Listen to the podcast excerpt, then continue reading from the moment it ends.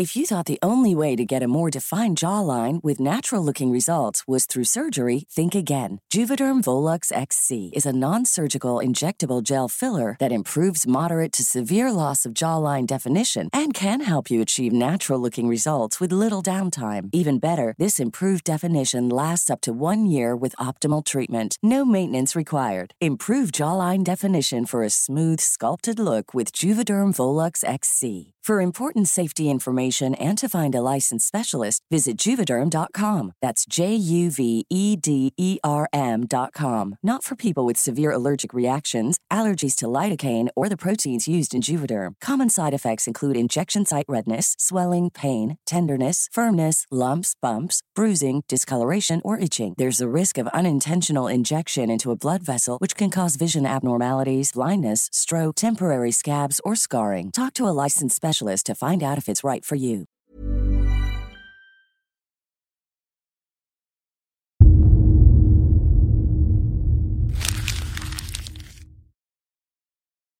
Seguirle el ritmo al país no es cosa fácil, pero en este espacio intentaremos, semana a semana y en 25 minutos, comprender juntos lo que sucede en el territorio que habitamos. Esto es Semanario Gato Pardo y yo soy Fernanda Caso.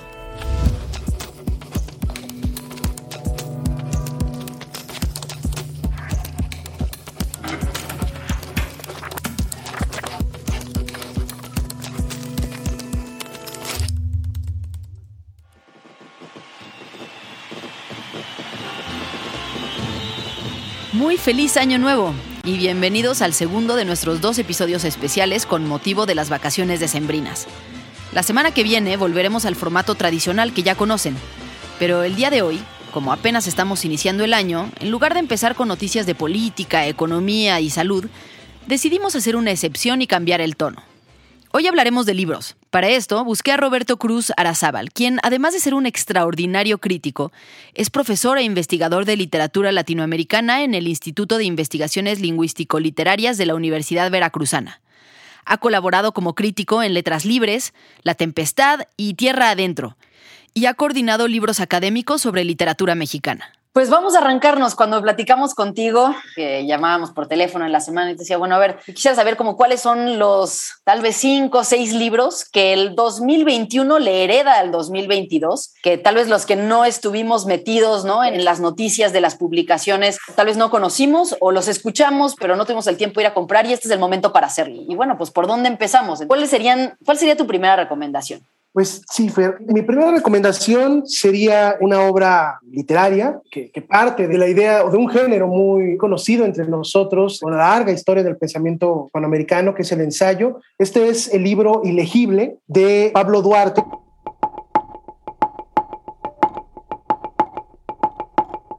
¿Qué pasaría si pudiéramos escuchar el pensamiento de un escritor mientras escribe, de un editor mientras edita? Si pudiéramos leer no un texto, sino a nosotros mismos leyéndolo, Ilegible representa los complejos mecanismos y decisiones detrás de este proceso.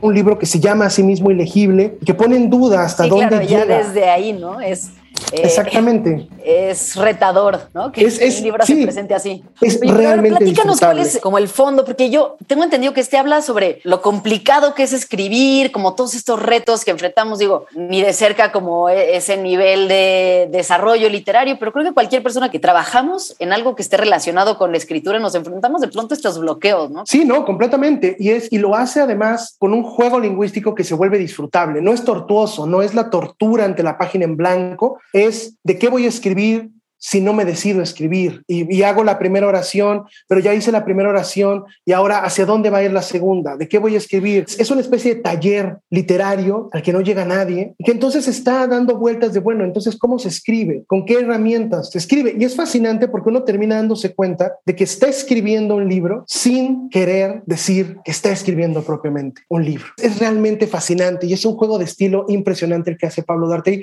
con muchísima sencillez, no es pesado, no es un libro que sobreintelectualice la experiencia de la escritura, al contrario, sabe comunicar de manera muy clara eh, o de manera muy sugerente, mejor dicho, muy sensible, estos dilemas frente a la escritura sin que se vuelva un diálogo de sordos en torno a la página en blanco, como puede llegar a convertirse estas dudas y ahora de qué escribo. Cuando Roberto me mandó la lista de los títulos de los que hablaríamos en el podcast, hice un poco de trampa y me metí a ver más o menos de qué trataban. Me llamó mucho la atención algo no solo en los textos de ensayo, sino también en las novelas que me sugiere, están presentes muchos de los temas que están eferveciendo y de los cuales incluso hemos hablado en los episodios de semanario. Una marcha feminista fue reprimida ayer. Faltan planes concretos, contundentes sobre qué van a hacer los países para reducir esas emisiones de CO2. Publicó el ranking 2020 de las 50 ciudades más violentas del mundo. Seguridad, medio ambiente, feminismo, salud y desigualdad son temas que han trascendido la esfera de las noticias y la coyuntura y han saltado a las páginas de la ficción en cuentos y novelas durante siglos. Pero en esta época lo vemos de manera muy evidente. Le pregunto a Roberto sobre esto y él menciona de inmediato un libro. De este libro de Cristina Rivera Garza, que es una autora sumamente conocida, una autora que es cada vez más importante en el medio literario mexicano, hispanoamericano, en el medio anglosajón también, en donde ahora ella trabaja y escribe desde hace mucho tiempo. El libro eh, lo escribe Rivera Garza a partir del el feminicidio de su hermana Liliana Rivera Garza, que ocurre hace muchos años, en los años 90. Y este es un acto doloroso, es un acto que la marca por ser eh, su única hermana, su hermana menor, una hermana con la que compartía una pulsión vital e intelectual. Es un suceso terrible que ella guarda durante mucho tiempo, que deja, ahora podemos ver que, que, va dejando algunas pistas a largo de sus novelas, de sus ensayos, de su poesía, pero que no había hablado de esto hasta la fecha. Y después de ese largo periodo de duelo, Cristina Rivera Garza decide escribir este libro para contar la historia de su hermana Liliana, pero no para contar solamente el hecho lastimoso, doloroso de, su asesinato, de su feminicidio, sino para celebrar la vida de Liliana. Pero al mismo tiempo es un libro profundamente conmovedor porque nos permite eh, acercarnos al momento en el cual la autora sabe reconocer que en esos años, en la época en la que Liliana fue asesinada, y fue asesinada además por un exnovio celoso, posesivo. Que es una historia que... Es una historia tremenda. Es una historia tremenda y en este contexto actual en donde justo está debate, ¿no? Todos estos conceptos que existían, ¿no? Sobre los crímenes pasionales y que además eran atenuantes antes en la ley, ¿no? Antes que alguien cometiera un delito por esos motivos un atenuante y hoy es como, no, se llama feminicidio y al contrario, ¿no? Tiene mayor gravedad porque hay una relación de confianza, porque hay una serie de cosas alrededor que lo vuelven terrible, ¿no? Y sí, exactamente. Y es que eso es parte de lo importante del libro, porque además la autora nos cuenta qué implica y qué significa para una escritora, pero para una mujer también, tener palabras para nombrar esa violencia y para saber reconocerla. Y creo que una cosa extraordinaria de este libro es que sin que sea un libro aleccionador, es un libro que me lo han dicho muchas eh, mujeres, amigas mías, colegas, que es un libro que les hubiera gustado leer en su adolescencia, porque les hubiera ayudado a entender cómo se formaba esa violencia. Y como decía eh, una colega mía, Selma Rodal, hace poco que hablaba de ella, con ella de este libro, y decía, es que a muchas mujeres les enseñaron que amar de esa manera, amar libremente, amar demasiado, las hacía a personas vulnerables. Y el libro, la gran enseñanza del libro es que las hace personas vulnerables, pero que la vulnerabilidad no es un problema, que amar así no es un problema. El problema es el sistema de violencias que hace que eso sea una causa de violencia. Es un libro realmente fabuloso que deja una gran cantidad de reflexiones que vamos a tardar mucho tiempo en procesar porque es un libro sumamente honesto, crítico, inteligente, escrito con una meditación sobre el lenguaje y sobre las posibilidades de la escritura para alertar, para salvar y para recordar a las personas. Pues, sin duda también va para la lista. Enseguida le pregunto por otra novela de la lista, titulada No es un río, de Selva Almada. Sí, pues ah, no sé si nos puedes platicar un poquito más de esta historia. Sí, la historia sigue a un grupo de hombres que se embarcan, pero que además se encuentran llevan al hijo de un amigo que había, que había fallecido antes, ahogado en el río por el que van. Es un reencuentro de este grupo de amigos con el río. Pero además de esto, son hombres que van encontrando grupo de mujeres jóvenes, de las que se sienten atraídos, ellos sienten que las mujeres les coquetean, no saben bien a bien cómo comportarse, no saben bien a bien qué hacer, y mientras todo eso va pasando, van recordando la historia del amigo muerto es, es, una mezcla de tiempos entre el presente en el que estamos viendo este pequeño viaje con el amigo, con el hijo del amigo, una especie de ruta de iniciación a la masculinidad, este joven que va con los otros varones en un grupo de hombres, pero que al mismo tiempo hace que estos hombres se confronten con su propia soledad, con su propia experiencia de ser hombres, de su propia experiencia de con cómo piensan su deseo, con cómo piensan su relación de amistad y al mismo tiempo estamos entendiendo cuál es la relación de estos hombres con el amigo que falleció en el río. Y vamos entendiendo cuál es el lugar que tiene la muerte en este río en relación con estos personajes eh, y cómo la muerte ayuda a unir y a separar los vínculos amistosos, los vínculos fraternales, los vínculos, los vínculos filiales, al mismo tiempo que están conociendo sitio de la geografía argentina que suele aparecer muy poco en las novelas. ¿Qué es cuál? Que es la zona de Entre Ríos, en Argentina. No llores por mi Argentina,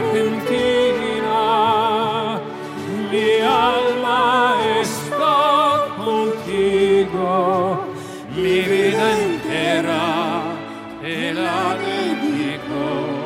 Usualmente uno lee eh, historias eh, Argentina, si uno lee, ah, conoce, gracias a la ficción, Buenos Aires, eh, conoce un poco menos La Pampa, pero no esta zona en el extremo hacia el norte de, la provincia de Buenos Aires, que es una zona muy distinta, que, que acostumbramos a imaginar poco, pero que resulta una zona también sumamente sugerente para la ficción y para el conocimiento de la vida cotidiana también. Hay entre las recomendaciones otra, que además tiene un nombre que llama mucho la atención, porque yo, ni siquiera sabía que era un concepto que existía. Entonces, bueno, ¿por qué no nos platicas de él? Sí, este libro, originalmente es un libro que se publicó, bueno, más bien es un libro que se publicó a finales de 2020, pero en realidad... No, pero primero dinos el título, porque creo que es algo que al, público igual que a mí nos va a sorprender. Sí, claro.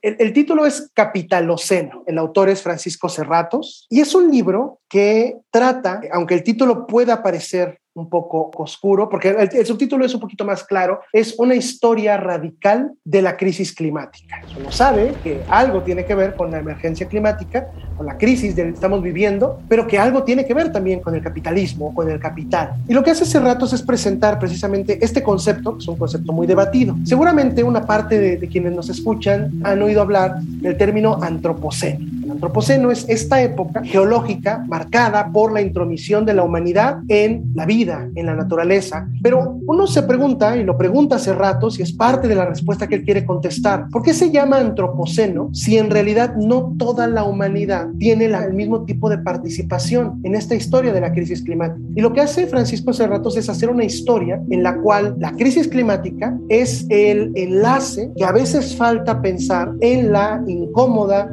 relación entre capitalismo y colonialismo. Por ejemplo, que durante la guerra, después de la guerra de independencia de Perú, los exploradores británicos llegan a las islas peruanas y se encuentran con que hay una gran cantidad de yacimientos de guano y notan que el guano sirve para producir fertilizantes basados en nitrógeno. ¿Para qué les sirven los fertilizantes? Para que las tierras irlandesas que ya habían llevado hasta el punto en el cual ya no producían nada más porque habían estado produciendo agricultura de manera intensiva tanto tiempo que las tierras empiezan a secar y se dan cuenta que con los fertilizantes de nitrógeno pueden hacerlo, pero esos fertilizantes salen de Perú y para poder acceder a ellos hay que intervenir políticamente en Perú. ¿Y qué es lo que hacen? Financian una guerra de Chile hacia Perú para quedarse con las islas que producen este mineral. Y uno empieza a entender cómo los tres elementos, el capitalismo, el colonialismo, el desarrollismo y la crisis climática, están tramados de tal manera en la historia que uno no puede pensar la crisis climática sin pensar en el desarrollismo y sin pensar en el colonialismo.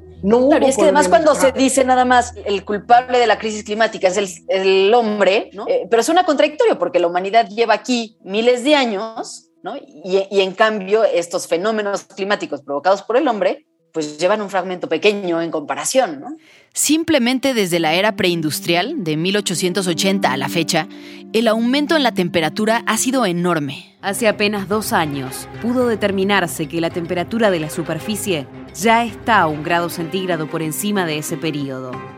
Creo que para la mayoría de la gente entender el fenómeno de la crisis climática puede llegar a ser arduo porque uno tiene que leer fechas y datos y etcétera. Y creo que la gran ventaja de este libro es que lo hace mediante historias, mediante anécdotas, historias, historias verídicas, por supuesto. Y además, Cerratos es un gran narrador, entonces lo cuenta con muchísima agilidad. Uno está leyendo estas historias tremendas de despojo, de extracción, de destrucción, pero uno quiere seguir leyendo. Y creo que también una gran cosa de este libro es que al final quiere terminar con una nota optimista. No es un libro que quiera dejar la idea de que la crisis climática ya no tiene remedio, de que ya esto se acabó, de que esto ya llegó al fin, porque finalmente el apocalipsis climático es otra manera de no hacer nada, de resignarnos ante la crisis. Y lo que él hace es terminar con una nota optimista diciendo, esto es lo que ha pasado, pero ha pasado porque es humano, porque tiene una historia humana, porque está atado a la historia y por lo tanto puede cambiarse. Y me llamó la atención uno de los libros que presentas que justo parte de un título que incluye el neoliberalismo, ¿no? Este, y podría parecer algo muy árido, pero pues quería preguntarte, ¿no? Que me lo platicaras más allá, porque si uno escucha el neoliberalismo, esperaría que viniera más de una recomendación de alguien que se dedica justamente a los números, ¿no? Sí, sí, sí, sí. Y este libro, que se llama Breve Historia de nuestro neoliberalismo, de Rafael Lemus, quien algunas personas seguramente recordarán como uno de los críticos literarios más leídos, más reconocidos de los últimos años, emprende este libro, que en realidad es consecuencia de un trabajo académico. Este es el trabajo fino después de la tesis de doctorado de Rafael Lemus en, en Nueva York. Y cuando uno se enfrenta con el título, uno podría pensar que este libro participa de estos dimes y diretes que se viven, como decías, en la prensa nacional y sobre todo desde, las mañaneras en las que se fustiga una y otra vez sobre el neoliberalismo. Pero en realidad la particularidad de este libro, por lo cual me interesaba mucho traerlo a cuenta, es porque en primer lugar es una historia intelectual del neoliberalismo, no es una historia económica, no es una historia política. Aparecen, por supuesto, personajes políticos, se aparecen, por supuesto, mencionadas las diversas políticas económicas que dieron forma al periodo neoliberal, pero es en realidad una historia intelectual que permite entender qué lugar ocupó México en esa formación, en esa lenta formación del neoliberalismo latinoamericano.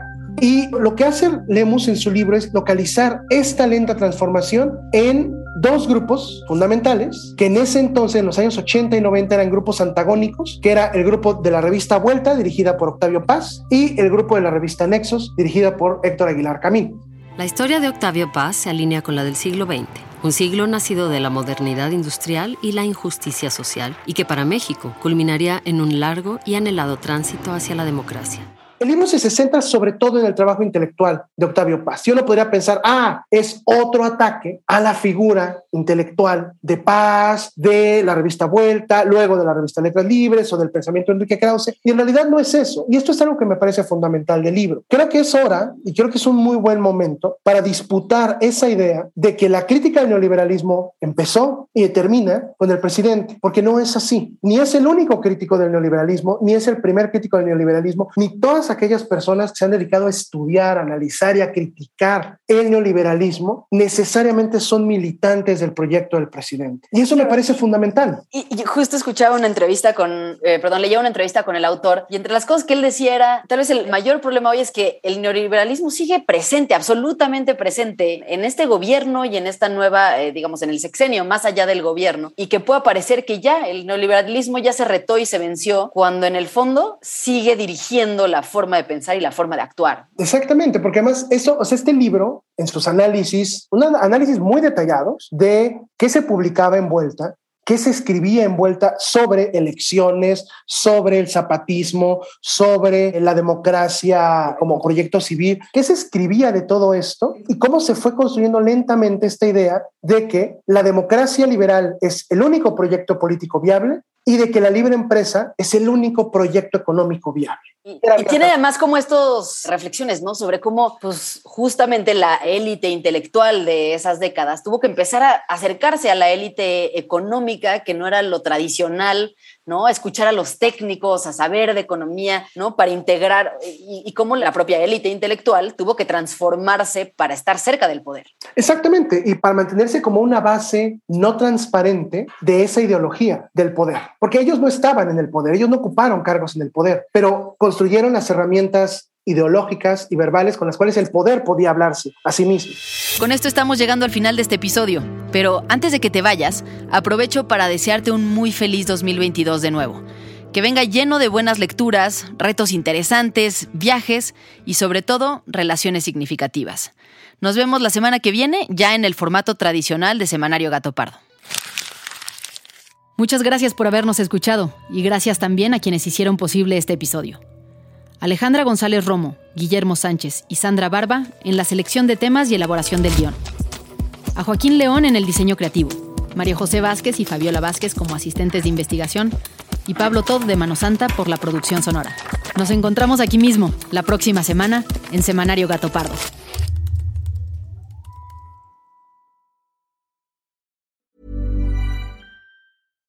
Here's a cool fact a crocodile can't stick out its tongue. Another cool fact you can get short term health insurance for a month or just under a year in some states.